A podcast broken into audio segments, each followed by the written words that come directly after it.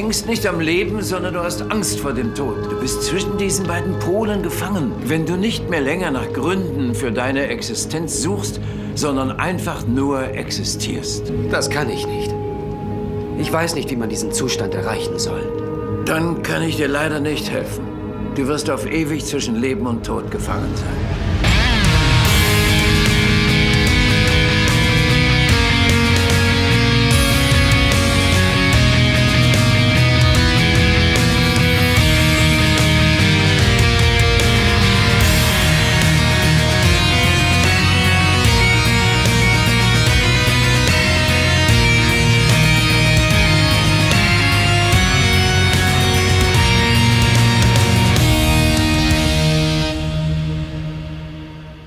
Der Graue Rat, der Babylon 5 Podcast.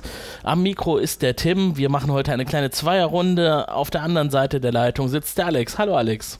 Hallo Tim, grüß dich. Ja, sind wir heute mal in trauter Zweisamkeit hier vereint. Auch eine ungewohnte Kombo, würde ich sagen. Das stimmt. Ich, hatten wir, glaube ich, so noch nie. Also nee. wenn, dann hatten wir immer wenigstens den Gregor noch mit dabei. Aber auch der ist heute abwesend. Äh, also es stellt sich doch irgendwie heraus, dass der Jahresanfang ein bisschen schwierig ist, was die zeitliche ja. Planung angeht. Alle krank. Ja, genau. Alle krank oder abwesend oder sind kurz davor, Mutter zu werden. Obwohl das trifft ja, jetzt ja, noch ja. eine zu, aber du hast äh, eine ganze Reihe von Aufnahmen in der letzten Zeit gemacht. Das heißt, die Hörer sind es noch gewohnt, dich zu hören. gewohnt oder überdrüssig? Das ist dann die nächste Frage. Ach, dann kommen sie vielleicht auch mal wieder mit der ungewohnten Stimme klar, die sonst heute noch zu hören ist. Ja, ja. Haben Sie eine nette Überleitung. Ja, wir reden heute über die zweite Folge in Staffel 4, der letzte des Kari. Mhm. Da geht es um einige Stränge. Also wir sind natürlich immer noch bei Sheridan. Der ist auf Sahadum und es ist noch nicht so ganz klar, was jetzt da mit ihm los ist. Er lernt da auf jeden Fall interessante neue Freunde kennen.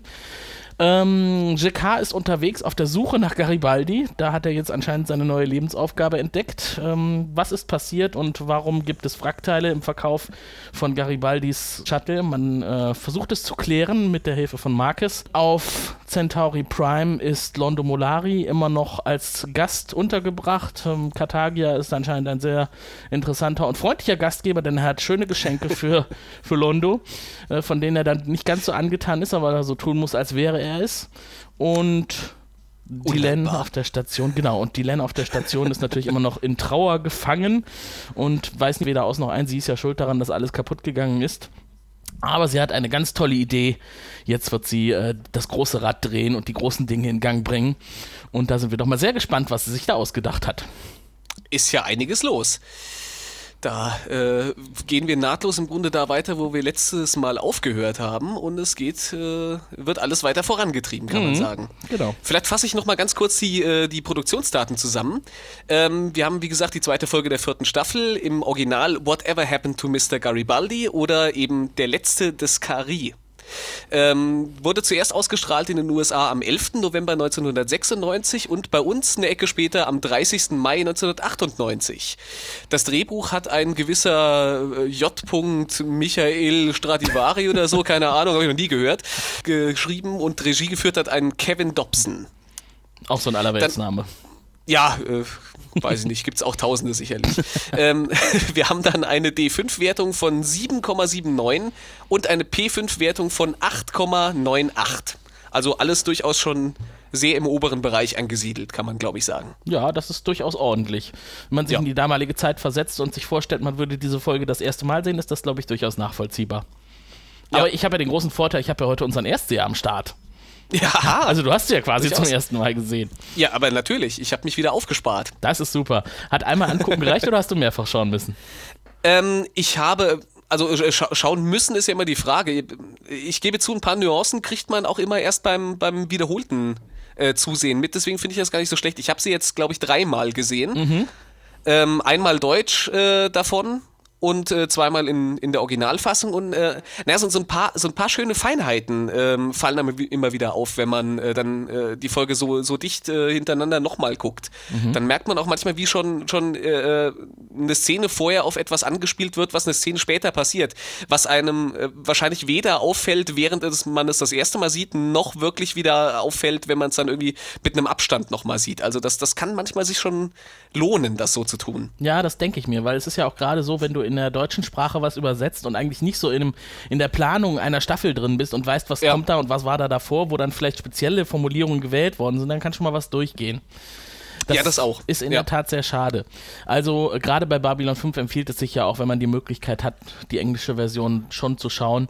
Aber die Ja. deutsche Synchro ist auch durchaus empfehlenswert. Man kann auf jeden Fall sagen, dass ja gerade die Sprecher in der deutschen Fassung eigentlich wirklich allesamt großartig sind. Da Mhm. ist keiner dabei, wo man sagt, oh naja, das ist jetzt mehr so ein, so ein halber Laiensprecher und so wirklich auf den Charakter passt er auch nicht. Also die sind ja wirklich alle gut gecastet und mein Gott, äh, hier und da sind ein paar Stellen, wo man sich mal fragt, so, hm, war das jetzt die beste Möglichkeit, das zu übersetzen? Mhm. Aber in welcher Produktion hast du das nicht? Ja, das stimmt. Und was man natürlich auch zugutehalten muss, es sind auch wenigstens für die bekannteren Namen in der, in der Produktion dieselben Stimmen gewählt worden, die man auch sonst kennt. Also jetzt Ja. zum Beispiel von Bruce Boxleitner. Das, Ja. hätte, das hätte ich, glaube ich, schwierig gefunden, weil ich habe von dem auch äh, sehr viel Agentin mit Herz gesehen. Ja. Und äh, da hätte mich doch äh, gestört, wenn da eine andere Stimme gewählt worden wäre.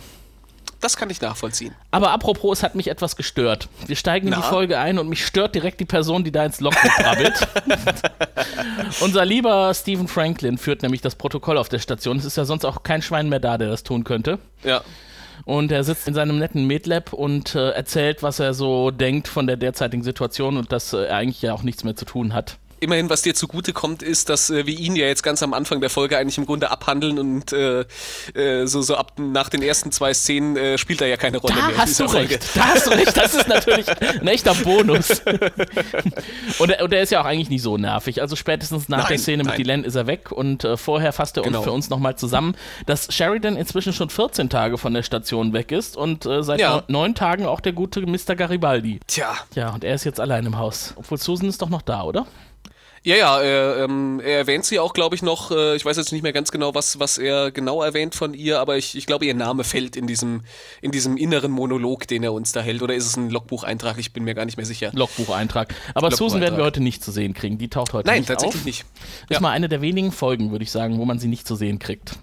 Das stimmt. Was ich noch ziemlich dramatisch finde, ist, dass er auch nochmal sagt, hier, die blockfreien Welten sind auseinandergefallen, alle sind Ja. irgendwie zurückgekehrt nach Hause. Äh, und auf melodramatische Art und Weise schafft er es, das Gefühl zu vermitteln, dass man gerade in einer Atempause ist zwischen zwei äh, Situationen. Wir warten alle auf den großen Angriff des Feindes und den nächsten großen Angriff. Das wird auch der letzte sein. Ja, aber gut, das war ja so ein bisschen auch, auch äh, das Gefühl, was die ganze Zeit schon vermittelt wurde im Grunde. Ja. Das hatten wir in der letzten Folge ja auch schon so ein bisschen in, in der Art und Weise transportiert. Genau, und Atempause. Äh, ich habe nichts mehr zu tun, äh, aber ich möchte mich trotzdem irgendwie nützlich machen. Da denkt man sich auch, also eigentlich sollte ja so ein Medlab immer irgendwas zu tun haben, oder? Und wenn sich jemand ein Knie aufschlägt. Dann soll er halt wieder irgendwo unten im braunen Sektor rumspringen Ja. und äh, den, den Armen auf der Straße helfen oder sowas. Zweifel Hat sind ja auch Drogen immer eine Alternative. Ja, genau, genau. Zumindest für Franklin, nicht für alle anderen. Und dann kommt Linier hinzu und teilt mit, er muss jetzt mal eigentlich gegen seine äh, Regeln verstoßen und er muss was erzählen, was er eigentlich nicht darf. Es gibt Probleme mit Dylan. Ja. Und jetzt fragt man sich natürlich, was könnte es für Probleme mit Dylan geben? Man möchte es gar nicht so im Detail wissen, ne? so Frauenprobleme, wenn man gerade zur Frau geworden ist. Also man kann erahnen, dass es wohl äh, um etwas Medizinisches geht, Ja. sonst würde er da nicht auf der Matte stehen. Genau.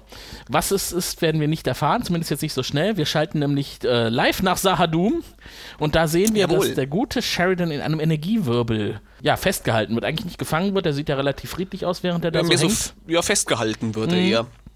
Genau, und äh, es ist eine sehr interessante Darstellung dieser Energie, wie ich finde. Man sieht sie Mhm. halt so am linken Bildschirmrand und, und ahnt halt, dass das ein riesiges äh, Objekt sein muss, was da so Ja. einen ganz kleinen Tentakel, so nenne ich es jetzt mal, aus Energie äh, an der Seite nach außen geschickt hat, um damit Sheridan zu halten. Man könnte erahnen, also es, ist, äh, es, es hat ein bisschen die Wirkung, äh, es sah für mich fast danach aus, als wäre so eine leichte Krümmung zu erkennen, Mhm. als wäre das so ein, so ein großer Energieball, so ein, so ein Wollknäuel aus, äh, Genau, fast so ein Planet, aus Blitzen ne? so ein bisschen. Ja. Ja. sowas in der Richtung, genau, ja. Ja. Ähm, und dann werd, werden ihm die Fragen gestellt, die wir ja schon aus anderen Quellen kennen. Wer bist du? Was Mhm. willst du? und das war aber dann anscheinend nur ein Traum äh, oder Ja. eine Bewusstlosigkeit, denn er wacht dann auf und stellt fest, er ist immer noch in Dunkelheit und äh, um, um ihn herum ist eigentlich Dungeon-Atmosphäre. Ist wieder Höhlenstimmung. Ja, da habe ich auch gedacht, irgendwie ist das ein komisches Setting. Also Mhm. es ist ja irgendwie hergestellt worden, zumindest sind das Höhlen und da sind Fackeln in den Wänden und es ist teilweise auch glatt geschliffen und dann ist da dieser sehr gut gekleidete, altmodische Außerirdische, Ja. der mit ihm die Zelle teilt. Ich weiß jetzt gar nicht, weil ich die letzte Folge jetzt mit euch nicht besprochen habe, ist der eigentlich in der letzten Folge schon mal aufgetaucht? Der tauchte ganz zum Schluss auf und hat sich äh, zu Sheridan ans Feuer äh, Ach, gesetzt und hat schon irgendwie äh, ein, zwei äh, mysteriöse Worte von sich gegeben. Darf ich mich an deinem Feuer wärmen, waren so ungefähr. Ja, genau. Ja, Worte, ne? genau. Genau. Daher auch der Titel der letzten äh, Folge. Es war ja irgendwie äh, Brokeback irgendwas. Ich weiß es nicht mehr ganz genau. Ja, so, so geht es jetzt auch weiter. Also ich Ja. glaube, das, was jetzt so an Gesprächen geführt wird, was ab jetzt, ab diesem Zeitpunkt beginnt und bis zum Ende der Episode weitergeht, das gab es in Babylon 5 vorher noch nie und auch später nicht mehr. So Mhm. viel äh, philosophische Analyse und so viel äh, in Frage stellen und Sinn des Lebens und was weiß ich nicht, das äh, hatten wir auf jeden Fall noch nicht. Also das zieht sich ein bisschen durch die ganze Folge durch, dass wir einen ganzen Haufen äh, Philosophie und auch äh, äh, schöne Kalendersprüche Ja. äh, ru- ru- runter, runter ge ge gebetet bekommen, kann Mhm. man sagen. Also ihm wird auf jeden Fall jetzt gesagt, nachdem er wissen möchte, wie er jetzt entkommen kann, das ist natürlich jetzt so der erste Ansatz, wenn er feststellt, oh, ich lebe ja anscheinend noch, äh, da kann ich mich jetzt mal aufrichten und von hier abhauen. Es gibt von hier kein Entkommen. Füge dich einfach in dein Schicksal. Ja. Und dann geht es direkt weiter mit so Dingen wie Sheridan sagt, der Gefangene hat eigentlich als erste Pflicht zu entfliehen, der Situation Ja, dann- zu entfliehen. Dann wird es ja richtig philosophisch. Ja. Ach so, muss denn dann auch ein Gefangener Liebe, der Liebe der Liebe entfliehen und äh, er, er spinnt das dann immer so ein bisschen weiter und kommt Mhm. dann irgendwie vom, vom Hölzchen aufs Stöckchen und äh, philosophiert zum äh, Beginn Mhm. des Universums und das Universum entstand mit einem Wort, aber ähm, Und das ist ja wieder so ein Spoiler, ne? ja. Man, man wird hier angeteased und, und es wird irgendwie gesagt, das Universum hat mit einem Wort begonnen, aber welches das war, das sagt er nicht, ne? Ja. So ein bisschen äh, 42 und so. ja, genau, wahrscheinlich ist es sowas. Übrigens ist derjenige, den wir dann da treffen, ähm, da ist natürlich die erste Frage, wer ist das? Und Sheridan fragt ihn, wer bist du, wie heißt du? Und auch wieder so eine metaphysische Antwort. Spielt es überhaupt eine Rolle, wenn du meinen Namen kennst? Hat das überhaupt irgendeine Bedeutung? Für mich ist es ein Nachteil. Wenn ich dir sagen würde, dass ich Lorien heiße, was Ja. würde dir das bringen? Ich mache mich dadurch angreifbar. Also man hat wirklich äh, ständig irgendwas, worüber man nachdenken kann, wenn Lorien spricht. Ja. Denn was könnte das jetzt an Nachteil für ihn bedeuten, dass er seinen Namen ausgesprochen hat? Haben wir da eine Vermutung? Ich habe keine. Ich, ich habe auch keine. Also, äh, weiß nicht, vielleicht hat er, vielleicht kennt man ihn schon. Namentlich. Oder vielleicht ist das wie bei Vampiren, ne? wenn man den Namen da kennt und aus. Ach nee, bei, wie war das nochmal? Rumpelstilzchen, genau, oder? Nee, Ja. doch, Rumpelstilzchen. Ja, ja, ja. Das ist so ein ganz altes Motiv, dass das, äh, das Kennen des wahren Namens ja auch irgendwie eine, eine Macht über, über die Person oder über das Wesen hat. Ja, auf jeden Fall ähm, wird dieser Name jetzt hier erstmal akut nicht zu Problemen führen. Jetzt geht es eher darum, sich weiter damit zu beschäftigen. Äh, wer hat das Universum erschaffen? Was war das erste Wort, das dazu geführt hat? Ja. Sheridan ist da aber eigentlich nicht so interessiert dran an diesen Fragen, denn er beschäftigt sich immer noch damit, wie kann ich von hier entkommen? Ja. Und natürlich auch mit dem, was er in seinem Traum erlebt hat. Und äh, Lorien, Lorien merkt das auch und äh, fragt ihn dann auch, also irgendwie äh, bist du gerade nicht so auf meiner Spur hier. Du beschäftigst dich eher mit deinen eigenen Themen, mit wer bist du?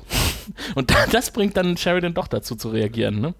Ja, ja Weil- das ist so ein bisschen, ich meine, äh, die Frage ist natürlich ein Auslöser irgendwie. Ja.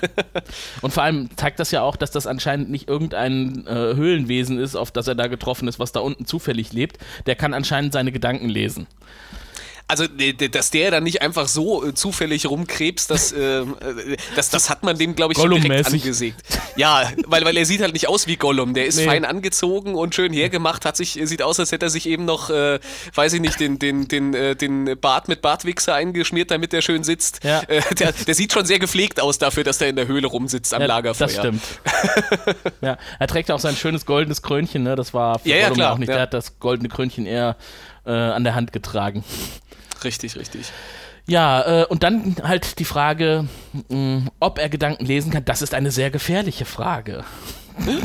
Natürlich ist die Frage sehr gefährlich, denn wenn ich deine Gedanken lesen kann, dann weiß ich ja alles über dich. Aber was ich dir sagen kann, ist, du bist tot. Bam! Da, da, da.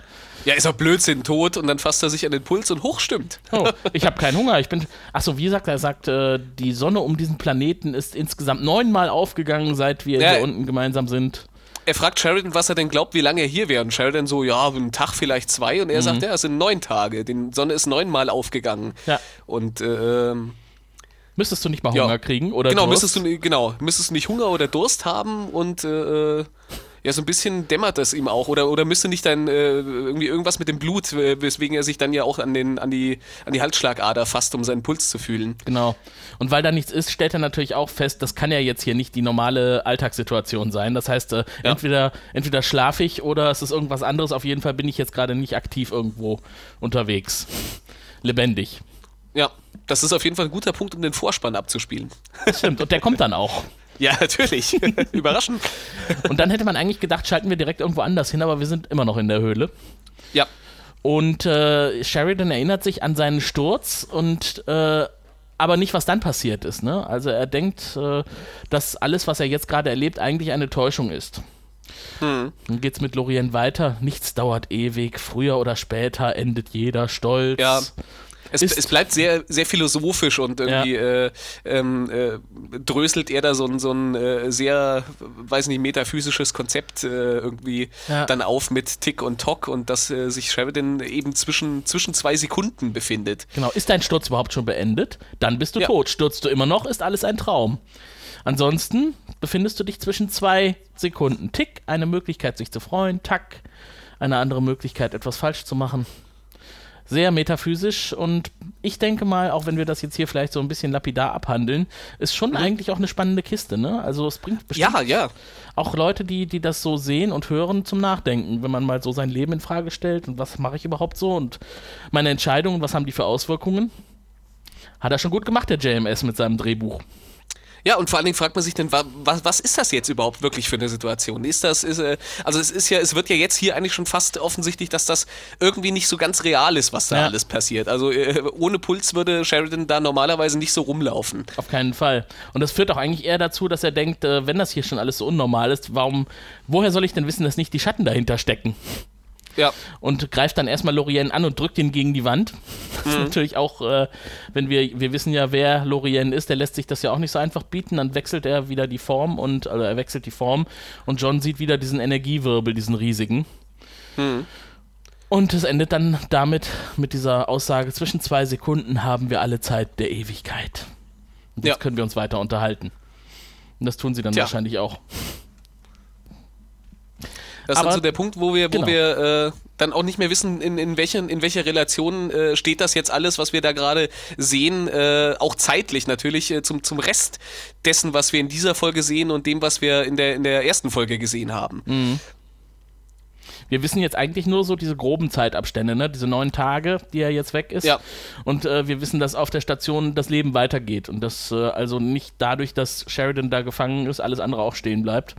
Ja, Äh, ja. Jakar ist in einer Star Wars-ähnlichen Spacebar gelandet. Das habe ich mir auch geschrieben. Ich habe äh, ich hab mir aufgeschrieben, JK besucht die Kantina auf Tatooine. Genau. Fehlt eigentlich nur noch diese klassische Musik, ne?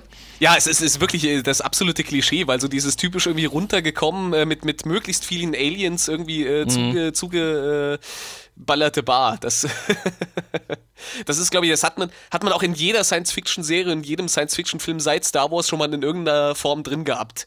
Das haben sie ja selbst bei TNG mal gemacht. Ein dankbares Motiv, oder? Ja, ja. Und ich glaube, dieser Alien, der rausgeschmissen wird von dem Barbesitzer, wenn wir gerade in die Szene reinkommen, der soll auch so ein bisschen aussehen wie so ein Star Wars-Alien. Zumindest hat er so sein. diesen klassischen dicken Kopf mit den vier Augen und den, den großen Ohren oben dran. Also etwas größer und äh, sieht halt nicht so klassisch aus wie das, was wir sonst so aus Babylon 5 kennen.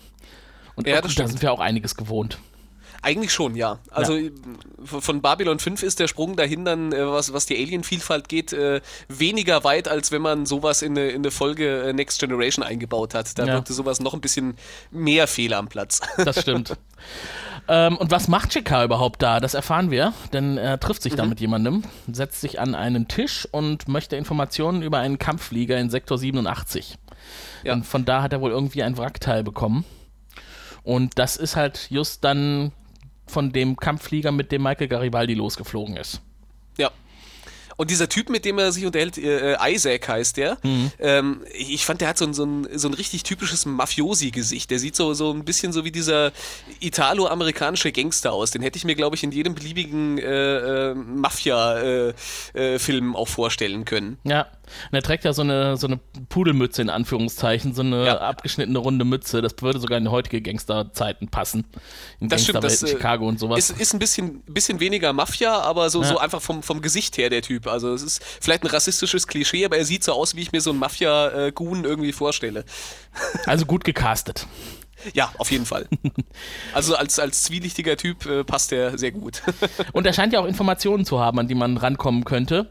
Äh, es geht jetzt darum festzustellen, woher wusste er denn überhaupt, wo er nach diesem Schrott suchen musste, weil das Weltall, ich ja. JK versucht das ja so darzustellen, das Weltall ist so riesengroß und der Kampfflieger so klein, den kann man nicht zufällig finden. Ja, also ist, äh, hat er ja auch in gewisser Weise ja, recht. Ja, also so, so, so, ein kleiner Flieger irgendwo und das äh, gefällt unserem Isaac äh, überhaupt nicht. Also das wird ihm jetzt ein bisschen zu heiß, die ganze Nummer. Das ist schon so ein bisschen, äh, man kennt das ja so, Kleinkriminelle, die mögen das nicht, wenn da so Ermittler zu denen ja. kommen und äh, Fragen in solche Richtungen stellen. Ja. Und irgendwie stecken die anscheinend alle unter einer Decke da in dieser Bar. Zumindest ja. äh, meldet sich auf einmal der Barbesitzer, der Kneipenbesitzer, der vorher den anderen rausgeschmissen hat ja. und fragt, ob es Probleme gibt. Ich finde es ich find's ja sehr, sehr äh, convenient, dass äh, gerade die äh, Leute in dieser Kneipe, mit denen man äh, äh Dialoge führen muss, dass das dann gerade keine komischen Aliens sind, sondern das sind alles Menschen. Stimmt, ja. Aber auch irgendwie fast die einzigen. Mhm. Aber dafür ist derjenige, der das Gespräch führt, kein, kein Mensch. Das ist, ja, das stimmt. Ist ja schon mal was. das ist wahr. Ähm, genau, es, dann geht's weiter. Der Barkeeper will ihn rausschmeißen, denn dumme Fragensteller wollen wir hier nicht.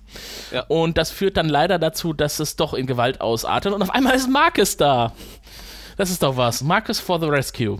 Aber kurz bevor Marcus kommt, finde ich noch dieser Barbesitzer, äh, der, der, der hat so einen, so einen äh, halb irren, äh, sehr vorfreudigen Blick drauf. Der sieht jetzt nicht aus wie jemand, der einfach nur Ruhe in seiner Kneipe haben will, sondern ich glaube, der freut sich richtig auf, so, eine, freut sich auf drauf, so eine Keilerei. Seine Lokalität zu zerlegen. Äh, vielleicht das nicht unbedingt, aber der scheint Spaß daran haben, dass er jetzt seine Leute ranwinken kann, mhm. die da den, den GK nach Möglichkeit mal ein bisschen auseinandernehmen sollen. Ja, das, das stimmt. So guckt er tatsächlich. Und die Leute sind ja auch auf einmal da, ne? Und dann geht's halt schon ja, zur Sache. Und da ist man eigentlich ganz froh, dass Cicada nicht alleine ist, weil ich glaube, gegen so eine große richtig. Übermacht hätte er auch keine großen Chancen gehabt. Ja. Aber Marcus ist ja da. Marcus und sein Kampfstab, sein treuer Kampfstab. Ein flotter Spruch und dann geht's los. Genau. Als nächstes flüchten sie und sind also mhm. nicht mehr in der Bar und dann sieht man halt so nett, wie der Barkeeper den einen Centauri-Soldaten zur Seite nimmt und ihm ankündigt, dass er vielleicht Informationen für ihn hat. Ja, diese Centauri, die, die haben da auch schöne Uniformen ja. an. Der sieht also total also, deplatziert aus, oder? Äh, äh, unfassbar. Also äh, vor allen Dingen habe ich mich gewundert, was die, die, diese, diese Helme, die die auch tragen, die sehen ja echt aus wie so vergoldene, äh, vergoldete Baseball-Cappies mit, mit noch so Seitenstreben dran. Finde ich aber ehrlich gesagt gut. Also ich finde das eigentlich ja. eine ganz clevere Umsetzung für eine militärische Kappe. Es ist, es ist halt irgendwie, es schreit natürlich aus jeder, aus jeder Faser wieder äh, Centauri, also es passt ja. irgendwie. Und äh, ich glaube, äh, nie sahen Centauri mehr wie Zirkusdirektoren aus mit ihren, mit ihren Leibchen als diese. Ja, das habe ich, hab ich, mir auch gedacht. Und ich finde, also, der sieht doch nicht aus wie ein Centauri, der Typ, oder? Er hat ein bisschen, ich, ich habe auch erst, äh, ich habe es nicht direkt gecheckt beim ersten Mal sehen und habe dann aber ähm, beim nochmal anschauen aber auch gesehen, okay, der hat so ein bisschen buschige Augenbrauen und äh, es soll wohl schon einer sein. Ach so. Also ja. Das heißt, er hat seine große Haartolle unter dem äh, Metallhelm verborgen. Ach, du bist doch nicht auf dem neuesten Stand, das ist schon gar nicht mehr Mode auf Centauri. Ah, seit, verstehe. seit der neue Imperator da äh, die Kurzhaartracht eingeführt Ach, stimmt, hat, ja, machen das doch jetzt ja. alle. Okay, und vor allem hieß es ja auch irgendwann mal, dass die höher stehenden Centauri diese hohen Haare haben und je höher stehend ja. sie sind, desto höher sind die Haare. Aber Kartagia hat da jetzt ohnehin einen neuen Modestil verortet. Das hat Kartagia ja in der letzten Folge auch äh, äh, genau so gesagt, dass er das eigentlich auch ein bisschen gemacht hat, um sich unter das einfache Volk mischen zu können. Mhm. Ja, der hat bestimmt auch so einen Goldhelm im Schrank. wahrscheinlich. ja, dann, dann, erkennt ihn wirklich keiner mehr, wahrscheinlich. Ja, außer wenn er redet, dann äh, kommt meistens nur Müll raus und äh, ja. wahnsinniger Müll, würde ich sagen. Äh, durchaus, ja. ja. Und dann sind wir wieder auf der Station. Franklin ja. ist wieder zu sehen. Bald äh, ist es vorbei mit Franklin für diese Folge. Gott sei Dank. Denn er muss natürlich jetzt mal äh, der Warnung von äh, Linier nachgehen und mal schauen, was mit Dilenso los ist. Im Grunde sagt er ja auch nur noch, Mensch, äh, Kind, du musst doch was essen. Ja, genau. Sie fastet schon seit sieben Tagen. Und Ja. das kann doch nicht gesund sein für so halb Mensch, halb Min- Minbari. Sie scheint sich ja eigentlich ganz äh, gesundheitlich zumindest okay zu fühlen. Ja. Also sie sieht jetzt noch nicht extrem verhungernd aus. Also sie, vielleicht hätte man ihr noch ein bisschen Tränensäcke hinschminken müssen oder sowas, um sie ein bisschen krank wirken zu lassen. Aber äh, es scheint noch zu gehen. Aber Lenier hat sich Sorgen gemacht. Genau. Und sie hat ja auch ihre Gründe für das Fasten. Sie fühlt sich nämlich verantwortlich für alles Leid dieser Welt sozusagen. Äh, sie ist Ja. schuld daran, dass John die Entscheidung getroffen hat, nach Sahadum zu fliegen. Sie ist schuld, dass die Liga der blockfreien Welten zerbrochen ist. Sie ist eigentlich schuld, dass Anna eine Chance bei Sheridan hatte, weil sie ihm überhaupt nicht rechtzeitig gesagt hat, dass sie ihn liebt und dass sie ihm Ja. die Entscheidung genommen hat und dass sie ihm eigentlich äh, weniger hätte lieben sollen und einfach mehr vertrauen sollte. Ja, es, es geht, glaube ich, nicht mal, nicht mal unbedingt darum, dass sie ihm zu spät gesagt hat, dass sie ihn liebt, sondern eher halt auch um dieses äh, Verschweigen äh, der Nummer mit seiner Frau, weil, weil ihr das ja, sagt sie ja jetzt auch, dass ihr das auch immer so ein bisschen im Kopf rumgegangen ist, aber sie ihn irgendwie auch beschützen wollte und deswegen äh, davon nichts gesagt hat. Aber das ist doch Blödsinn, oder? Dass, sie, dass Ja, ihr das Thema auch, mit der natürlich. Frau im Kopf rumging. Ich meine, woher hätte sie denn wissen sollen, dass die noch lebt? Ja. Also, äh, die galt als tot schon jahrelang. Ja. Ich meine, äh, klar, äh, es, war halt nicht auszuschließen, dass sie nicht genauso leben konnte wie irgendwie jemand anderes, der da irgendwie verschleppt worden war. Man hat jetzt keinen Leichnam gefunden, aber tja. Ja, also ich fand das jetzt nicht so akut, aber gut, wenn, wenn das bei ihr im Kopf äh, eine Rolle gespielt hat, dann soll sie sich Ja. jetzt ruhig dafür verantwortlich fühlen. Man, man muss halt auch bedenken, sie hatten natürlich auch diese relativ harte äh, Szene noch im, im äh, Finale der, der letzten Staffel, äh, wo sie sich ja äh, gestritten haben, also äh, Dylan und Sheridan. Ja. Und ich, ich glaube, das hat natürlich auch noch eine Nachwirkung. Und äh, das ist natürlich, sie, sie haben sich ja in Person noch nicht wieder aussprechen können. Dieses äh, nette Videoband von Sheridan hin oder her, aber so ein bisschen der letzte wirklich persönliche Kontakt, der war, der war nicht so angenehm. Und das ist, glaube ich, was, was einem nachhängt dann bei so einer Situation. Ja, sie hat ja auch eigentlich nichts zu tun, ne? Also momentan Ja. so, wie wir eben schon gerade so schön von Franklin erfahren haben, so dieses Atemanhalten zwischen zwei Kriegszuständen. Äh, Das ist jetzt eigentlich für einen Botschafter, der nicht unmittelbar mit einer der beteiligten Parteien verhandelt, äh, da ist nichts zu tun gerade. Also Ja. kann sie auch fasten, kann sie Gelegenheit zum Fasten nutzen. Ist auch wieder so ein äh, wiederholendes, äh, sich wiederholendes Motiv hier in dieser Folge, so dieses zwischen zwei äh, Zuständen Ja. stecken. Das stimmt. So in der, in der Leere festhängen irgendwie. Was ich jetzt in der nächsten Szene sehr witzig fand, denn der nächste Zustand findet wieder auf dem Planeten statt, auf dem Marcus und Jakar unterwegs sind. Der sieht von oben, wir, wir haben da so eine nette Einstellung, wenn wir auf den Planeten äh, ranzoomen, in Anführungszeichen, aus wie eine Praline mit Puderzuckerüberzug. wie so Schokolade drunter und dann mit Puderzucker überpudert. Ich hatte die Ja. ganze Zeit drüber nachgedacht, ist das irgendwie so, ein, so eine Weihnachtsschokolade oder so, an was mich das erinnert? Aber es ist, äh, ja, es ist eine Praline. Für mich ist das der Pralinenplanet. Also die Planeten in dieser Folge, die sehen jetzt nicht so toll aus, muss man leider sagen. Die sind alle so ein bisschen verschwommen. Sowohl die, die äh, dieser hier, ich weiß nicht, den Na- Namen von diesem Planeten haben wir gar nicht gehört, oder? Nee, das stimmt. Wo, wurde nie gesagt, dann sagen wir, dann bleiben wir bei Tatooine. ähm, und, und genauso auch äh, Sahadum, wenn man das von außen sieht, die sind irgendwie alle ein bisschen verschwommen. Das, das äh, hat mich so ein bisschen fast schon an die, an die originale Star Trek-Serie erinnert, wo wir auch immer sehr, sehr verschwommene runde Planeten hatten. das Zumindest äh, vor dem HD-Remake. Und dann vielleicht noch unter psychedelischem Einfluss, wenn der Planet dann ohnehin noch in Wellen verschwimmt, wenn man ihn Ja, anschaut. genau. Ja, Ja. genau. Nee, also da haben sie tatsächlich CGI-Technik nicht das, äh, technisch nicht das Maximalste rausgeholt. Aber vielleicht kriegen wir Nee. ja irgendwann ja nochmal eine neue Abtastung von Babylon 5. Ich habe ja die Hoffnung noch nicht aufgegeben, dass es irgendwann doch nochmal neu remastert wird. Ich glaube aber auch, das haben sie in anderen Folgen schon wirklich schöner hinbekommen. Also die, die waren hier schon doch irgendwie sehr verschwommen. Ja, man weiß weiß, es nicht. Man muss äh, vielleicht schauen wir uns später nochmal Trivia an, ob äh, JMS dazu Ja. was gesagt hat, weil Fans fragen ja alles Mögliche. und spätestens dann, wenn man sich die Stills anschaut zu der Episode, dann sieht man den Planeten ja sehr gründlich und der ist wirklich nicht so gut gelungen. Ja.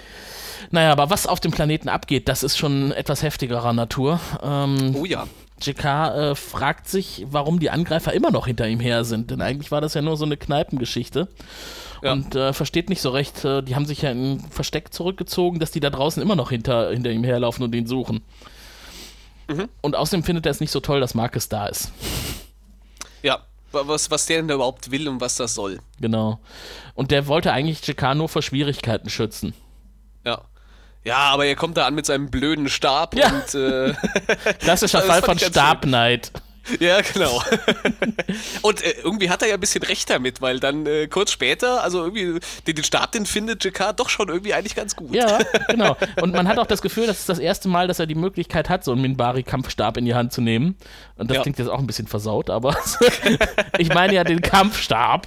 Und Ja. ähm, die Szene dann, wenn er den ausfährt, fand ich ganz lustig, weil er ja dann doch irgendwie einiges noch kaputt haut, was in Ja, der Gegend ja. rumsteht.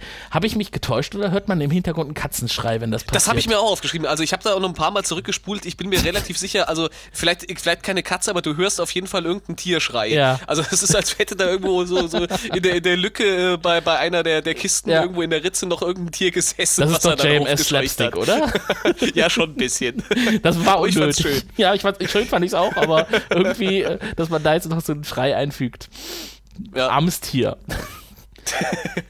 Ach, dem wird nichts passiert sein, das hat sich nur erschreckt. Ja, genau, das äh, ist dann weggelaufen. Und außerdem haben Katzen wahrscheinlich auch auf irgendwelchen äh, Pralinenplaneten neuen Leben. Brauchen wir uns keine Sorgen zu machen. Beim Filmen dieser Produktion wurden keine Tiere in Mitleidenschaft gezogen. Genau. Und dann sind wir wieder zurück in der Bar. Ja. Und da äh, haben die Centauri auf einmal Interesse an dem, was der Barbesitzer erzählt. Ja, die haben ihren äh, Katalog mit den Fahndungsbildern ausgepackt und äh, das äh, äh, ermüdet den Barkeeper gerade schon ein bisschen, Ja. weil äh, irgendwie die scheinbar schon eine ganze Weile da durchgehen und äh, schon anfangen Fragen zu stellen, so nach dem Motto, waren sie, sind sie sich denn sicher, dass es wirklich ein Nahen gewesen ist? Mhm. das ist ja jetzt, die sehen ja jetzt nun nicht so, äh, so, so uneindeutig aus, dass man die sehr verwechseln könnte. Also Ja. es ist jetzt, äh, sagen wir mal so, wenn er jetzt nach einem Centauri gesucht hätte, das könnte vielleicht eventuell auch ein Mensch gewesen wäre, gewesen sein, aber äh, einen Nahen, den erkennt man eigentlich. Ja, genau. Was ich aber sehr schön finde, ist, wie dieses Buch gemacht war, in dem die ähm, gesuchten Nahen aufbewahrt werden. Das ist ja in äh, mehreren Ecken aufgeteilt, also es ist eher so eine Art, ja, was war es, Oktagon. Und wenn man das aufklappt, Ja, dann hat das ja. drin halt sowohl diese Fahndungsplakate als auch Siegel und, äh, und Stempel und Unterschriften und dann in Ja, dieser stimmt. Centauri-Sprache geschrieben. Also da haben sie sich schon viel Mühe gegeben, nur für so ein kleines Artefakt, was man halt äh, in, in einer Szene mal ganz kurz sieht. Es hat so ein bisschen was von so, einem- so einer Art Schmuckkästchen Ja, fast. Also es, genau. es passt natürlich sehr zu den Centauri, die natürlich alles ein bisschen pompöser machen. Und auch diese, diese Fahndungszettel, die waren irgendwie noch äh, schön äh, kalligrafisch fast ausgestaltet mit irgendwelchen Emblemen drauf. Mhm. Und das, das äh, sieht schon fast eher aus wie die, die Einladungskarte zur goldenen Hochzeit als. Äh, Das stimmt. Die Centauri haben halt Geschmack, ne? In allem, Ja, auch in ihrer natürlich. Bürokratie.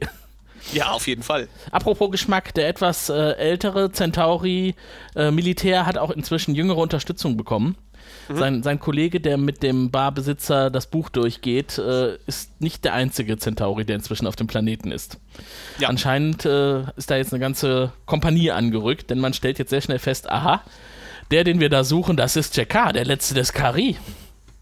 Ja, man, man weiß ja nicht, was das für ein Planet ist. Also, äh, ob die jetzt wirklich alle erst dazugekommen sind oder ob die vielleicht in es- irgendeiner Weise da eh schon waren. Kann sein, dass die da eine Station haben, ne?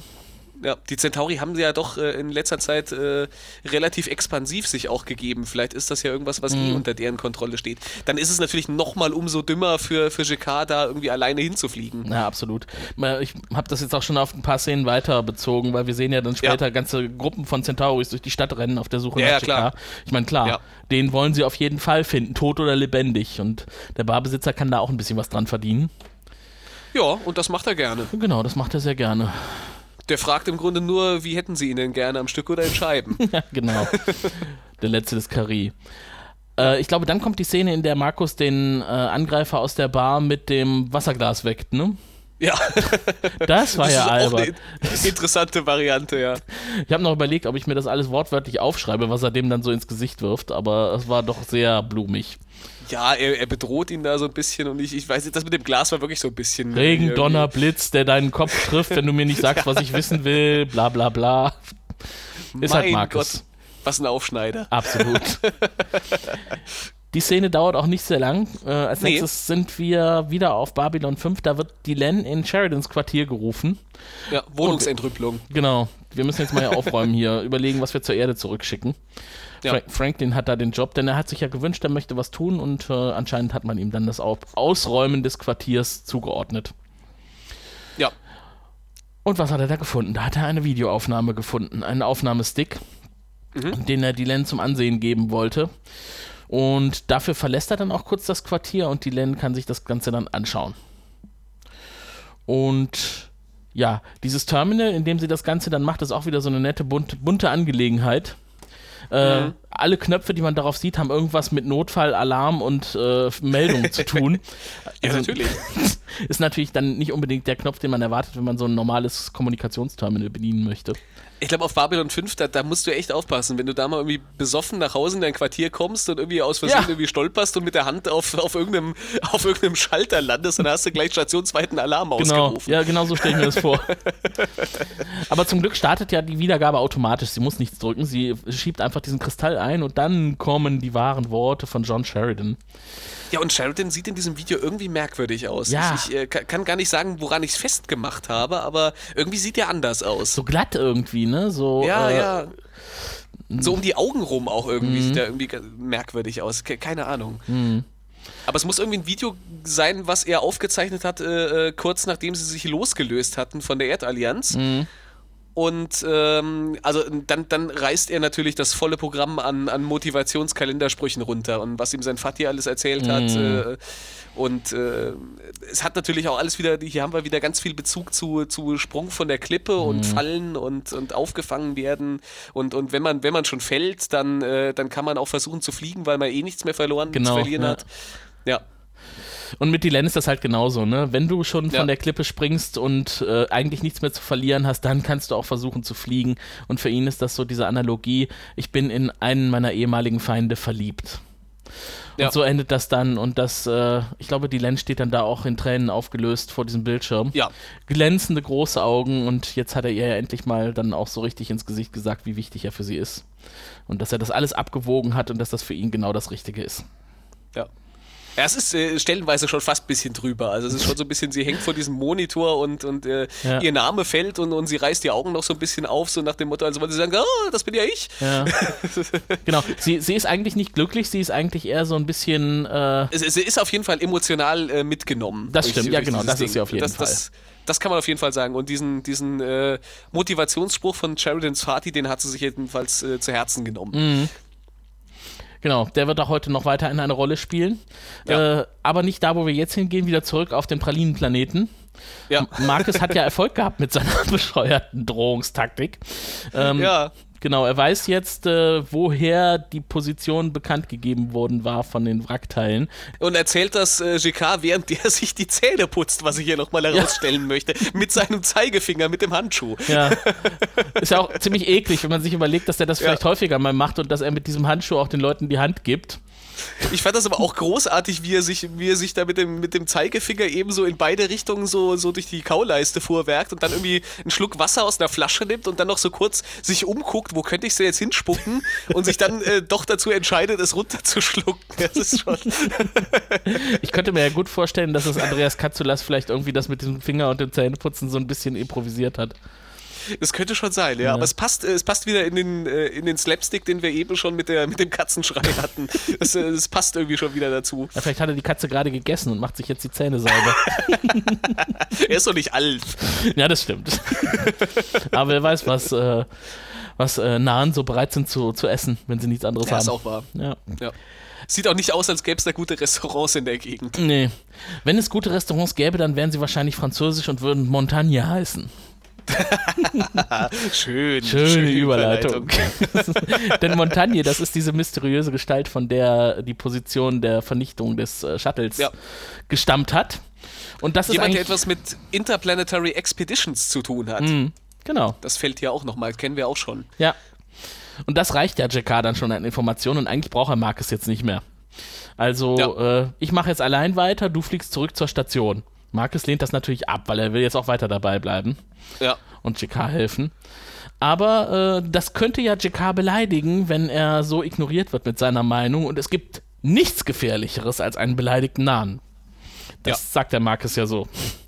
Außer vielleicht einem ganzen Trupp Centauri-Soldaten, Ja. aber wo sollen die denn herkommen? Ehrlich gesagt ist das ziemlich dämlich, oder? Dass er Das ist, das ist furchtbar dämlich. Ja. Das ist auch schon, also es, es passiert ja dann auch genauso, wie man es erwarten äh, kann, wie es passieren Ja. sollte. Also er sagt, Markus, geh weg, Markus geht weg und dann äh, kriegt er vor den Latz geknallt. Ja, und dabei hat er sich noch so schön die Waffe unterm Kopfkissen platziert. Ja. Aber gegen so eine krasse Übermacht an Centauri-Soldaten. Ja, vor, vor allen Dingen, wenn du in einer äh, Bude haust, in der überall äh, faustgroße Löcher sind, wo die Soldaten von alle, Ja. alle von draußen aus reinschießen können, so wirkt es nämlich zwischenzeitlich. Jetzt würden die aus unterschiedlichen Richtungen äh, dieses Ding auch umstellen und da einfach durch die Ritzen ballern. Ja. Weil so dieser eine Schuss, der geht noch, der geht noch gerade so knapp hinter äh, Jacquard durch, während, wenn, äh, während der nächste dann ihn von vorne trifft. Ja. Also man muss ja wirklich sagen, er hat recht schnell reagiert, als er so das erste Geräusch Ja, gehört hat. ja. Er war so sofort wach und hat sich sofort die Waffe gegriffen. Aber das war einfach alles total unrealistisch. Also es war, die Übermacht war zu groß. Ich mag aber diese, diese Handfeuerwaffe, die er hat, diesen, äh, Diesen was Grunde wie so ein, Vierfach-Dingsbums. ja, so, ein- so, so ein Schlagring mit, mit, äh, mit, mit äh, Pistolenlauf, äh, Ja. Pistolenläufen vorne dran. Ja. Könnte so ein bisschen auch aus, aus historischen Waffen entlehnt sein. Es gab ja früher mal diese Ja. Waffen, die irgendwie mehrere Mündungen hatten und aus jedem dann nur einmal abfeuern konnten. Wobei, das wäre ja völlig Kann sein. bescheuert. Also eigentlich macht das gar keinen Sinn, dass das Ding mehrere Läufe hat. Nicht wirklich, nee. Ja. Aber ähm, ja, gut, auf jeden Fall erwischen sie ihn. Er wird angeschossen und Mhm. was dann mit ihm passiert, wissen wir erstmal nicht mehr, denn wir sind dann nicht mehr bei ihm. Wir sind äh, auf der Station und da kommt gerade eine riesige Masse an White Stars angeflogen. Mhm. Ich tippe mal drauf, die gesamte Flotte. Es äh, sieht schon ein bisschen so aus, ja. Genau, dafür, dass die eigentlich bisher eher so verdeckt operiert haben, ist das ja ein relativ offensichtlicher Akt, dass die alle durch das Hyperraumsprungtor auf einmal ankommen. Und das äh, führt natürlich dazu, dass die Len sie mit einer äh, schwunghaften Rede begrüßt Ja. und ins Boot holt. Denn sie hat jetzt inzwischen eine Möglichkeit gefunden, was zu tun. Ja, und da habe ich mir äh, nochmal die deutsche Synchronfassung aufgeschrieben, denn wir haben hier wieder, äh, wieder den Fall, dass, dass äh, ähm, die ganze Zeit die Ranger äh, als Rangers im Plural bezeichnet werden. Das finde ich immer so in, de- i- i- im Kontext einer, eines äh, deutschen Satzes irgendwie von der Grammatik her immer so ein bisschen unschön, wenn man diesen, diesen, dieses Plural-S da irgendwie drin hat. Das stimmt. Das, das hatten sie irgendwann auch schon mal, äh, ich glaube noch in, in Staffel 1 war das sogar noch, als sie eine Folge lang die ganze Zeit von den Raiders geredet hatten. Und hier ist es auch wieder äh, die, die Rangers. Ja. Das, Das- das, ich, ich weiß nicht, das klingt, das klingt so ungewollt, äh, irgendwie so ein bisschen jemand, der so redet. Äh, äh, das ist wie wenn, wenn ich in Star Trek-Foren unterwegs bin und Leute reden von den Borgs, Ja, ja, wo ich ja. mir dann auch immer denke, ah, geh weg. Es ist äh, ein, ein kleiner Ausrutscher in der Synchronisation. Das kann schon mal passieren, aber ich würde vorschlagen, wir Ja. machen uns da eine Notiz zu und auf der nächsten Babcon werden wir Michael das mal brühwarm, brühwarm einschenken. Das wollte Pro7 so. Ja, genau. Okay, da muss der Devi auch dabei sein. ja genau. Können die beiden sich ja mal darüber austauschen. Sehr gut. Äh, ja, auf jeden Fall äh, sind die Ranger jetzt nicht mehr geheim und sollen jetzt einen großen, ehrenhaften Angriff starten. Äh, Mit dem Ziel, die Finsternis vor uns und die Zerstörung hinter uns werden wir angreifen. Ja, Sahadum. und zwar, und zwar nicht nur die, die Ranger ganz alleine, sondern äh, tatsächlich wenigstens ein paar der, Mhm. der äh, blockfreien Welten haben sich da noch nicht ganz zurückgezogen und sind noch bereit, äh, sich daran zu beteiligen, wie es aussieht. ja, die Len sagt zumindest, wir fliegen noch nicht jetzt, sondern erst in, weiß Ja. ich nicht, sechs Tagen oder sechs Stunden irgendwie, hat sie Sieben, gesagt. sieben Tagen. Sieben ich glaub, Tagen. Sie sagt, eine, eine glatte Woche. Ja. Aber sie sagt auch, für alle, die sich uns noch anschließen wollen. Ja. Also man weiß nicht, ob da noch was dazu kommt, aber sie, sie hofft es vielleicht. Wirkt jedenfalls so, Ja. ja. Schön Äh, die Leute ja. sind jedenfalls restlos begeistert und sagen, jawohl, machen wir. Äh, wir würden am liebsten sofort losfliegen. Das sieht man den Gesichtern an. Du hast das perfekt beschrieben. Genau das Ja. sagen diese entsetzten Gesichter.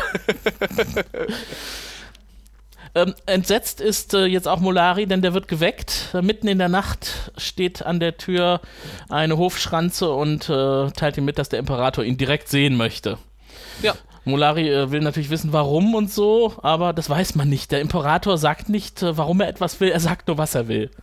Ja, und äh, man fragt auch lieber nicht zweimal nach. Ja. Und, äh, äh, eig eigentlich sollte, sollte er am besten auch direkt im Nachthemd dahin. Also Ja. dem, dem, das war ja wieder der Minister, den wir in der letzten Folge auch schon äh, Mhm.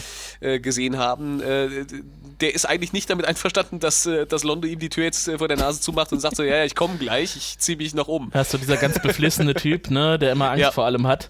Und Londo möchte sich aber erstmal in Schale werfen, der ist ja in seinem weißen Nachthemd wieder vor, an der. Tür gewesen. Wäre doch gar nicht nötig gewesen, der Imperator hat ja auch noch sein weißes Nachthemd an. Ja, genau. auf jeden Fall taucht er dann im Thronsaal auf und Kartagia ist not amused, würde ich sagen.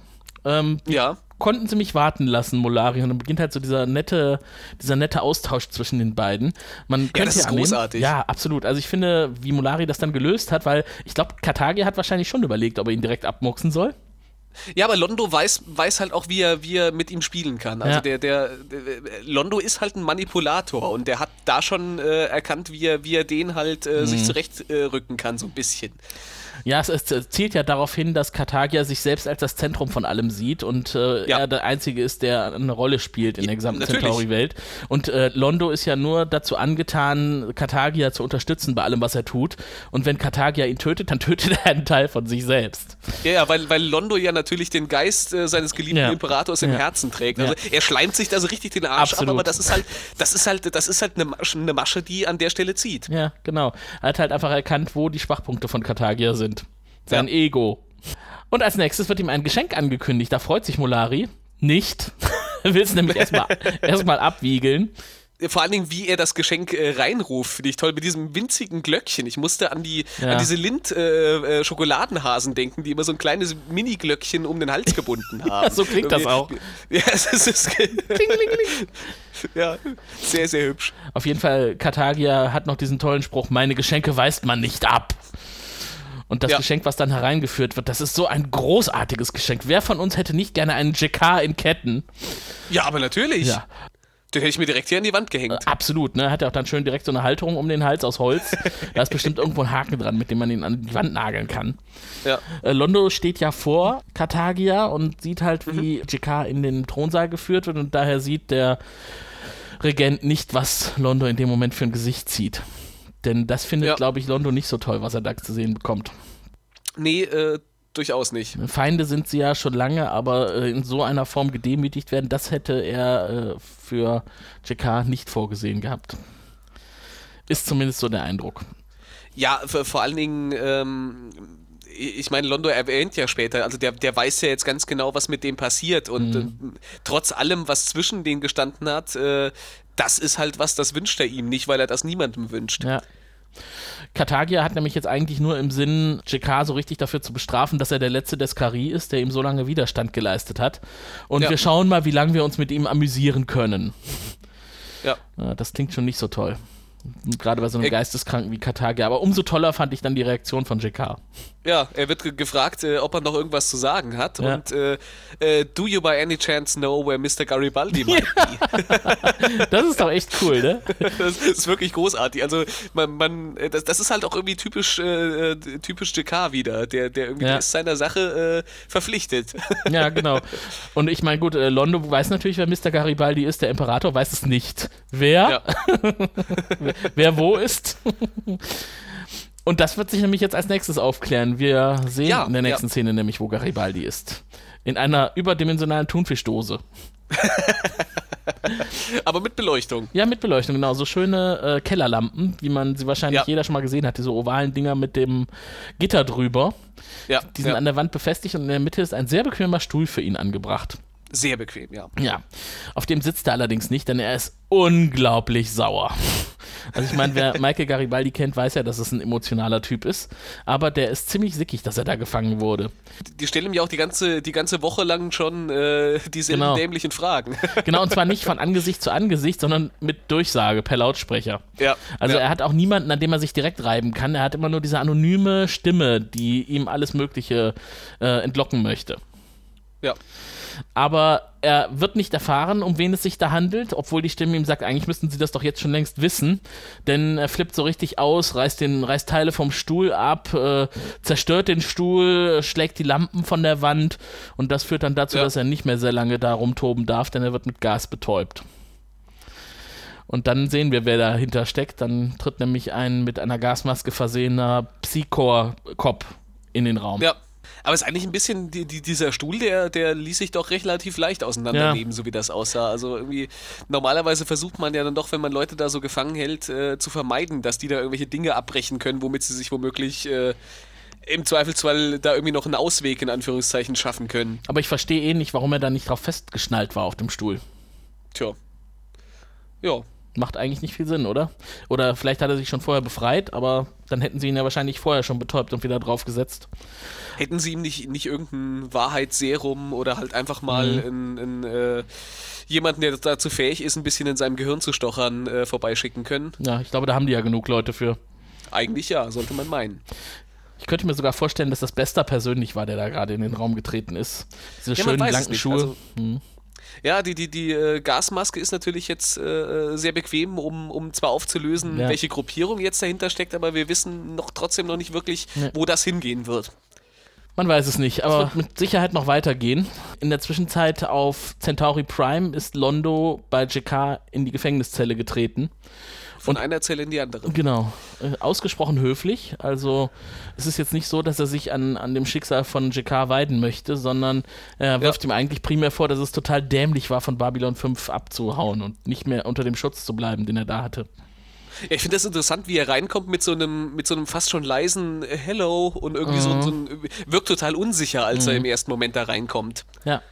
Aber das liegt, glaube ich, auch tatsächlich an der Situation, dass JK Ja. jetzt so würdelos behandelt wird und dass er da im Grunde als Spielzeug an den Hof gekommen ist und dass das ein Schicksal ist und das ist ja auch, was du eben schon sagtest, was Londo ihm eigentlich nicht angedeihen hätte lassen, sondern Ja. dass er, dass ihn das eigentlich jetzt eher, äh, dass ihn das traurig macht, dass er jetzt Ja. in dieser Situation ist. Das stimmt, ja. ja. Und das ist ja eigentlich auch das, das Schöne, was sich jetzt ergibt, weil die beiden sprechen miteinander. Äh, das finde ich auch äh, eigentlich sehr krass. Er sagt, äh, sie hätten eigentlich früher nur sagen müssen, wenn sie sterben wollen würden. Dann hätte ich schon dafür gesorgt und ich hätte ihnen noch ein Mindestmaß an Würde gelassen. Jetzt Ja. hier im Palast werden sie nur wie ein Spielzeug behandelt werden. Und dann ja vor allem, er, er hätte es schnell gemacht, sagt er. ja, genau. Und dann er- erzählt er im Detail, was jetzt genau mit ihm passiert. Und da habe ich mich auch gefragt, war das eigentlich nötig, das so plastisch zu beschreiben? Führt das dazu, dass es äh, JK besser geht oder ist es eher so, dass er noch äh, sich noch übler fühlt? Ja, ich glaube, das ist, das ist ein bisschen auch schon natürlich die, die Vorbereitung darauf, äh, was dann direkt danach kommt, so dieses äh, ihn, ihn auf das Schlimme, was ihn erwartet, vorbereiten und ihm dann zu offenbaren, naja, aber du hast eine Chance hier zwar erstmal zu leiden, aber lebend rauszukommen, wenn du mir hilfst. Ja. Das ist schon, das ist halt wieder ein bisschen das Manipulative. Ja, genau. Äh, aber ich wollte noch ganz kurz auf diese Folter zu sprechen kommen. Also dieses äh, Ja. Ansetzen knapp unterhalb des Halses am Brustkorb und dann von oben bis unten mit einem scharfen Messer quasi in der Mitte aufschneiden und dann die Organe rauszureißen und in kleinen Häufchen auf dem Tisch zu stapeln. Das Ja, und dann eine neue Füllung rein und ab in den Ofen. Ja, genau. Nahenbraten sozusagen. Ja, genau. Und JK dann nur ganz trocken, das würde ihnen Freude bereiten. Und Londo, nein, ganz sicher nicht, vielleicht früher. Und dann kommt halt so dieser Gedankengang, dass man dann auch merkt, jetzt ähm, rekapituliert er nochmal, nein, nein, eigentlich nie. Wir waren zwar nie Freunde, aber das, was ihnen passiert, das wünsche ich keinem Lebewesen.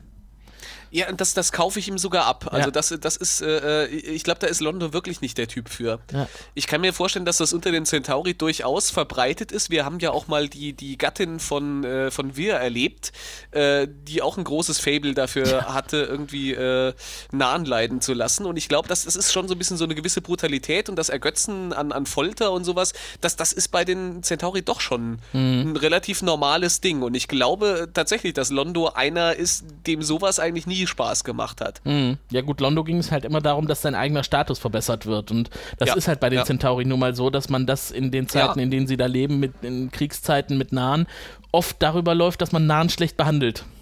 Ja, ja. Aber wenn er es anders hätte kriegen können, ich meine, er hat es ja auch anders versucht, über die Schatten und über Mr. Morden und der dachte, das wäre ein sauberer Weg, aber das war ja eigentlich der Weg, der gerade in den Untergang geführt hat. Ja. Ja, aber Londo ist eben keiner, der sowas wirklich äh, als Amusement, wie es ja auch genannt wird, äh, äh, macht. Äh, Also der, der äh, Folter, wenn, wenn sie zu einem Ziel führt, ja, aber nicht zum Selbstzweck. Ja, genau. Da ist Londo nicht der Typ für. Und das, dafür ist nämlich Kartagia ein Typ und das ist das, was Londo Ja. dann als nächstes beschreibt. Auf dem Thron von Centauri sitzt ein Monster. Es muss vernichtet werden und eventuell ist JK das geeignete Werkzeug dafür, um das zu tun. Ja. Aber leider ist halt äh, der Preis dafür sehr hoch und das kann man nicht auf die Schnelle hinkriegen. Es ist eine Phase des Leids erforderlich. Ja.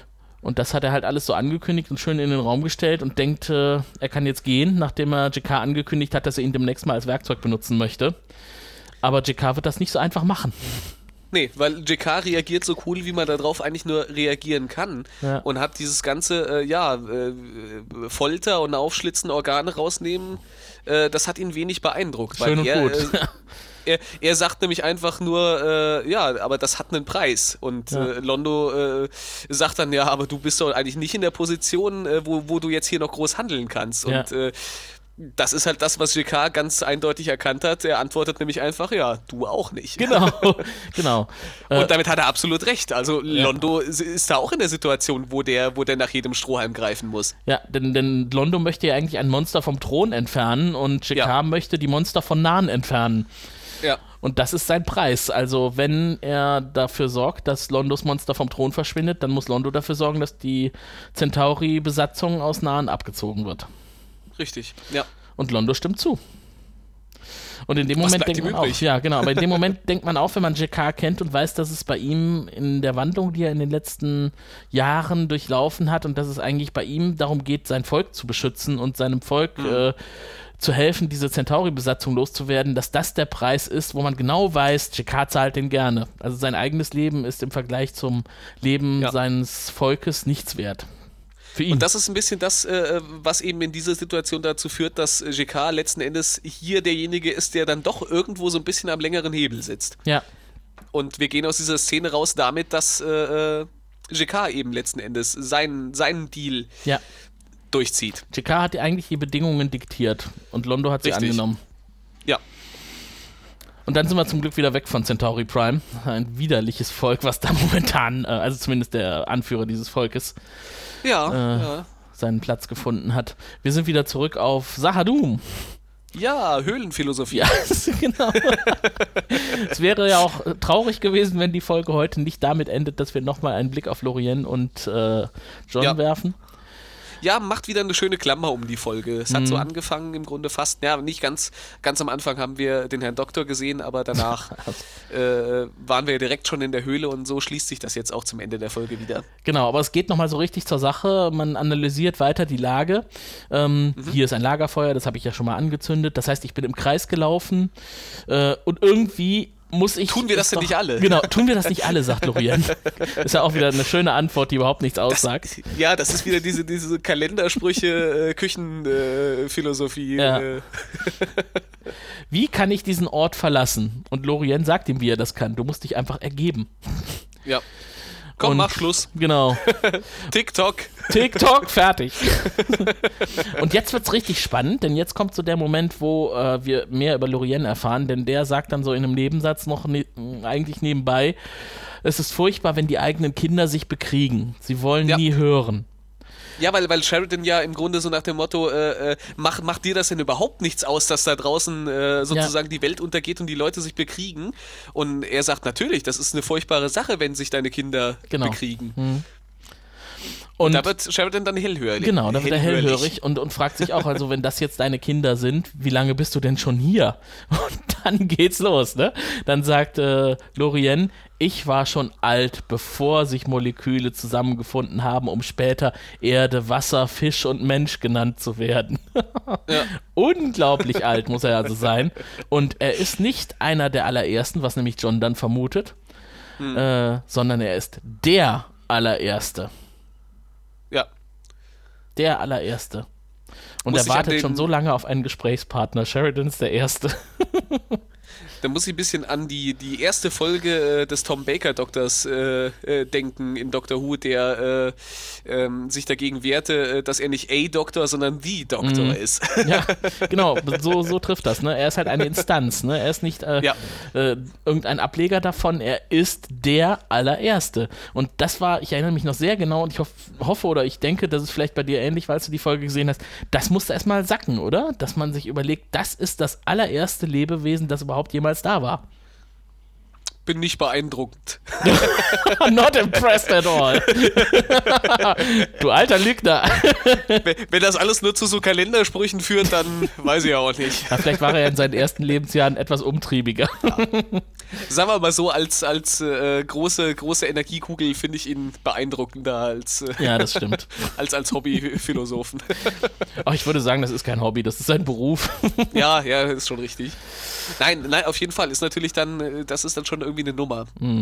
Er erklärt ja dann, was es mit den Kindern in Anführungszeichen auf sich hat und dass das eher Ja. auch im übertragenen Sinne gemeint ist. Das sind halt die Jüngeren und äh, die Schatten kehren immer nach Sahadum zurück, weil sie damit versuchen, ihm Respekt zu zeigen.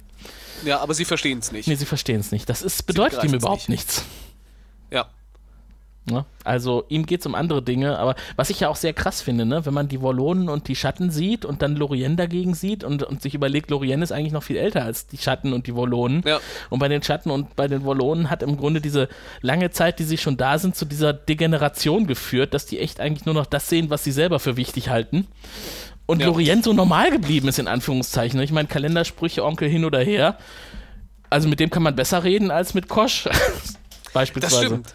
Aber der redet auch einfach mehr. Der redet zwar ähnlich äh, mysteriös, aber er redet wenigstens äh, in flüssigen ganzen Sätzen. Ja. Dabei ist er auch schon immer hier gewesen. Ja, richtig. Wer kann das schon von sich behaupten? Und dann wirft er mal so ein, äh, ach Sheridan, wussten Sie eigentlich, dass Sie ein Stückchen Wollone in sich tragen? Das ist cool, ja. ja, aber wusste er schon. Ja, genau, das wusste er schon. Denn, und jetzt klärt Ja, sich ist auch was Kosch. auf, was sich äh, aus der Diskussion um unsere m, Folgenbesprechung Mhm. von damals äh, ergeben hatte, als wir uns gefragt haben, wer hat Sheridan eigentlich gesagt, er soll springen? Ja, Da habe ich ja gesagt, Kosch hat das gesagt. Und dann hieß es irgendwie noch, nee, das war nicht Kosch, das hat irgendein anderer gesagt. Wo war das? Ich glaube in der Diskussion bei Facebook oder äh, in unserer Episodenbeschreibung damals. ich, ich glaube, dass wir es in der Episodenbesprechung auf jeden Fall auch, da hatten wir das auch drin. auch drin, ne? dass das jemand anders Ja. noch war. Aber wer war Ja. das denn nochmal? Ich habe keine Ahnung, irgend, irgendeine, Mhm. irgende- irgendeine Figur, die mir nichts sagte, die, glaube ich, erst später in der Serie noch Okay. eine Rolle spielt. Das, Ja, okay. äh, damit konnte ich jedenfalls an dem Punkt nichts anfangen. Auf jeden Fall ist es ja hier geklärt, Lorien hat gesagt, wer es war. Das war Ja. Kosch, der Wollone, der in ihm ist, ein Teil eines Wollonen. Und dann äh, pla- plaudert er ein bisschen aus dem Nähkästchen, das, was die Wollonen wahrscheinlich nie von sich selbst erzählen würden. Äh, Ja. Wollonen haben einfach die Möglichkeit, einen Teil ihres Bewusstseins abtrennen zu können und damit im Weltall umherreisen zu können, indem sie irgendjemanden begleiten. Ja, das ist so ein bisschen das Ding, was, was im Grunde jetzt mit, mit Sheridan passiert ist, der eben Kosch mit Mhm. sich rumträgt und wahrscheinlich auch das, was wir die ganze Zeit jetzt bei äh, äh, Lüther schon gesehen haben. Genau. Ja. Ja. Und bei Sheridan hat es noch dazu geführt, dass er in seiner Handlung eingeschränkt ist, denn nicht nur er hat Angst, sich fallen zu lassen, sondern auch Kosch hat Angst, sich fallen zu lassen. Und Ja. das ist aber jetzt das, was notwendig ist, laut Lorien. Sie müssen beide gemeinsam die Bürde des Lebens ablegen. Surrender to talk. Ja, genau. Und äh, Sheridan sagt, das kann er nicht, ne? Er wird gebraucht. Er kann ja jetzt nicht einfach in den Tod gehen. Was sollen denn dann die ganzen anderen Leute machen, die es noch gibt auf der Station und was weiß ich nicht? Die brauchen doch einen Anführer. Ja, aber die brauchen, äh, die brauchen, was er sein kann, wenn er, wenn er seine Angst überwunden hat. Ja, Und wenn er, wenn er Sicherheit hat und, und weiß, äh, wer er ist und wo es hingehen soll. Ja, genau. Wer bist du? Das was willst du? Woher kommst du? Warum bist du hier? Äh, Ja. Du bist notwendig in dem Zustand, in dem du existierst, wenn du diese Fragen geklärt hast. Und nicht Ja. vorher.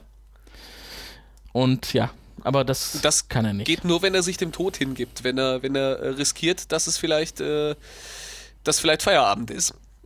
Ja, weil er sagt, er, er, er kann das nicht. Er, er weiß nicht, wie er, wie, er, äh, wie er das schaffen soll, sich dahin zu überwinden. Ja. Das kann er nicht. Ja, ich meine, das ist ja auch so eine Sache, ne, die Ja. Lorien da in den Raum stellt. Du musst einfach vorher alles klären, was existenziell für dich ist. Äh, Ja. Wer du bist, warum du hier bist, was überhaupt der Sinn des Ganzen ist. Äh, da gibt es ja keine Gebrauchsanweisung für, die man einhalten kann Nee. und schon hat man das alles erledigt. Dabei ist eigentlich die Gebrauchsanweisung ganz einfach. Und das sagt ihm Lorien ja dann auch. Du musst dich einfach dem Tod ergeben, stürze dich in den Abgrund. Ja. Das ist auch leichter gesagt als getan. Genau. Und dann finde ich es eigentlich sehr schön dramaturgisch dargestellt, wie es dann weitergeht, dass also Sheridan auch sagt, irgendwie wird es dunkler um mich herum. Und man Ja. merkt, damit wird so die Außenszene, die Kulisse verbunden mit dem, was innerlich in ihm abgeht. Dann er ergibt sich jetzt dem Ja. Ganzen langsam. Und hat eingesehen, wenn ich jetzt hier nicht kämpfen kann und wenn eigentlich die Lösung ist, ich muss mich ergeben und ich muss etwas finden, wofür Ja. sich das Leben lohnt, wofür man Ja. sterben kann, da gibt es immer was, aber wofür man leben möchte, das ist jetzt das, was ich brauche, um in den Abgrund zu springen. Ja. Und dann halt auch nochmal schön so dieser Hinweis, ich weiß, dass du mich auffängst, wenn ich springe. Ja. Also Lorien ihn auffängt und der bestätigt dann das Ganze eigentlich auch noch. Und damit nimmt er dem Ganzen eigentlich auch so ein bisschen die Dramatik, finde ich, dass er sagt, das habe ich doch schon einmal getan. ne? Also bist ja. Ja. schon einmal gesprungen und ich habe dich aufgefangen, Ja. das kann ich auch nochmal machen. Äh, ich kann aber nicht Leben geben, sondern nur den Lebensfunken schüren.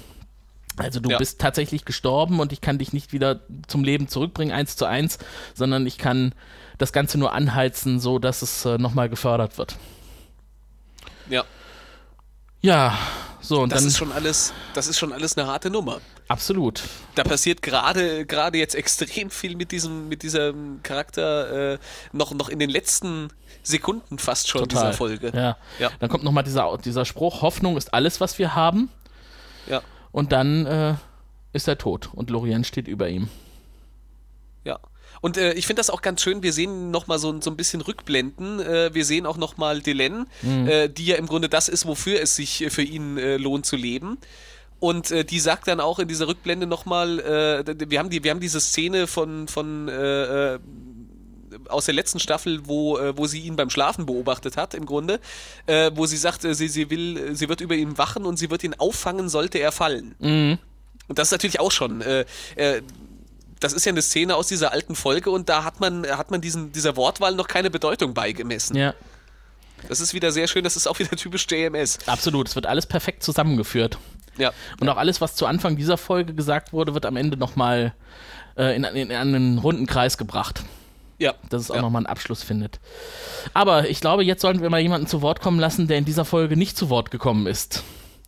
Was sagt Susan. denn. okay, stimmt, nee, äh, der andere. Wirr. Sehen Sie, wir Centauri haben sechs. Äh, und jede Zahl steht für ein bestimmtes Niveau von Intimität und Lust. Also es beginnt bei eins und das ist, na ja, ja, ja. Dann kommt zwei und wenn man fünf erreicht hat, dann. äh, Ja, ja, schon gut, Wirr, ich habe verstanden, alles klar. Ja, so, in diesem Sinne. Wie sieht's Ja. denn bei dir aus? Ja, ich, ich bin, es ist ein bisschen schwierig. Also ähm, ich, ich habe in der letzten Folge ein bisschen hochgegriffen. Ich glaube, ich war in der komischen Stimmung, weil ich noch äh, verärgert über die letzte Staffel Dr. Who war. Äh, und habe dann in der letzten Folge ja äh, 5,5 Penisse gegeben, was vielleicht doch ein bisschen arg hochgegriffen war. Oder vielleicht nicht arg, ich mochte die Folge trotzdem, aber... Äh, ich ich stehe jetzt natürlich an dem Punkt, äh, wo, wo ich dann sagen muss, eigentlich war diese Folge ja doch ein bisschen besser. Ich möchte eigentlich aber auch keine äh, sechs Penisse geben, weil so weltbewegend war sie mit Sicherheit auch nicht. Ich bin, ich bin, äh, ich werde mich tatsächlich ein bisschen unter die, die äh, letzte Folge äh, runter korrigieren, damit das nicht, nicht nach oben äh, vo- vollkommen ausufert. Sonst muss ich irgendwann Bonuspenisse geben. ähm, deswegen äh, gebe ich also äh, ich fand die Folge, ich fand die Folge großartig, äh, trotz Kalendersprüchen und auch wenn die manchmal so ein bisschen, wenn das äh, Trau ein dich bisschen jetzt. übertrieben wurde. Ich gebe, äh, ja, ich gebe fünf Penisse. Okay. das hast du jetzt äh, zum guten Schluss nochmal äh, entschieden. Ganz spontan. Nein, das habe ich nicht ganz spontan entschieden, das habe ich tatsächlich mir hier aufgeschrieben. Das, Okay. Das war vorher, aber äh, äh, ich musste es ein bisschen begründen. Ja, weil okay. eigentlich finde ich sie nicht, nicht, nicht schlechter als die Folge letzte Woche, aber ich habe die letzte Woche ein bisschen über den grünen Klee gelobt. Ist ja auch nicht immer schlimm. Also dadurch können ja auch Ja. unsere Wertungen insgesamt mal ein bisschen nach oben gehen. Wir müssen ja nicht immer so sparsam sein. Deswegen werfe ich heute nämlich auch mal fünf Penisse in den Raum. Ich Ja, bin äh, zumindest was die Handlungen jetzt rund um Jakar auf dem Pralinenplaneten angeht, nicht so begeistert gewesen. Also Das hat mich alles etwas genervt. Ich finde aber dann, Ja. was so grundsätzlich noch so passiert ist, um äh, Dinge ans Laufen zu kriegen, das Gespräch zwischen Londo und Jakar, äh, Ja, ja. die, äh, die Schreibe jetzt insgesamt auf Sahadung, ne, was Sheridan mit Glorien bespricht, ähm, sehr grundlegend und auch sehr wertschöpfend, nicht nur für diese Serie, sondern auch wenn jemand so in sein Leben hineinlebt, so jeden Tag seinen Alltag hat und nicht weiter drüber nachdenkt und dann sowas sieht, weil er vielleicht Science-Fiction-Fan ist und dann plötzlich auch mal ins Nachdenken kommt, was kann ich daraus für mein eigenes Leben mitnehmen, wertvoll. Also insofern, für mich sind dadurch allein jetzt schon die fünf Penisse gerechtfertigt, weil äh, ich durchaus noch sehr gut in Erinnerung habe, wie sehr mich diese Episode und auch die davor insgesamt, ich habe ja auch mal gesagt, äh, für mich ist so eine der Hauptsprüche in Babylon 5, sie können nach Sahadum fliegen, aber sie werden sterben. Deswegen so wichtig und äh, fügt sich dadurch für mich gut in den Gesamtplan. Da kann ich auch verzeihen, dass Franklin am Anfang ein paar Szenen bekommen hat. Ja, ich muss auch sagen, die Folge, die gewinnt äh, auch absolut so, also ab der, ab der zweiten Hälfte nimmt sie auch so richtig Fahrt auf. Also Mhm. sobald wir dann auch Londo mit dabei haben, ähm, muss man sagen, und es ist einfach schön zu sehen, wie, wie alles halt auch irgendwie wieder ineinander greift. Und wir haben auf jeden Fall auch ein Finale, wo man jetzt wirklich wieder davor sitzt und denkt so, ja scheiße, jetzt will, jetzt will ich aber wissen, wie das weitergeht. Und so insgesamt, äh, wir sind ja jetzt tatsächlich so fast schon am Ende der Handlung auf äh, Sahadum. Ähm, für dich als Erstseher, hättest du gedacht, dass es so endet, als er in den Abgrund gesprungen ist? Dass das zu solchen Folgerungen führt? Nee, ich, hab, ich, ich, ich konnte überhaupt nicht äh, sagen, womit ich rechne, wie es weitergeht. Aber äh, ich habe zumindest nicht damit gerechnet, dass es, dass es äh, so spirituell wird, sage ich jetzt mal. Ja, Aber ich fand das nicht schlecht. Du hast gedacht, da ist irgendwas äh, Physikalisches, was ihn auffängt da unten oder so ein Netz oder sowas, ne? ich ich habe keine Ahnung, ja. ja. Ein Schattennetz gesponnen. Genau, ja. Die Schatten sind wahrscheinlich irgendwie auch weiter mutierte Spinnen und deswegen haben die irgendwo genau. tief unten ja. Netze gespannt. Genau. Nee, also insgesamt äh, dann unser beider Wertung heute für diese Folge durchaus vorzeigbar, würde ich sagen. Und das hat die, ja. hat die Folge auch verdient. Ähm, Finde ich auch. Damit sind wir aber leider mal wieder am Ende unseres Podcastes. Sehr schade. Ah. Aber es wird ja, äh, wir haben ja eine Zukunft. Genauso wie vielleicht auch Sheridan. Wird es von uns auch noch weitere Handlungen geben in der nächsten Ausgabe von dem Grauen Rat. Dann vielleicht in, in einer Wochen. neuen Kombination. Genau. Vielleicht auch in dieser Kombination. Wer weiß. wer, wer weiß, wer weiß. Macht es gut. Macht es gut. Tschüss. Tschüss. Du findest den Grauen Rat im Internet unter www.der-grauer-rat.de unter facebook.com slash grauerrat und at graurat bei Twitter. Nimm Kontakt mit uns auf unter goldkanal der-graue-rat.de. Benutze das Plugin auf unserer Seite oder ruf uns einfach an unter 0355 547 8257.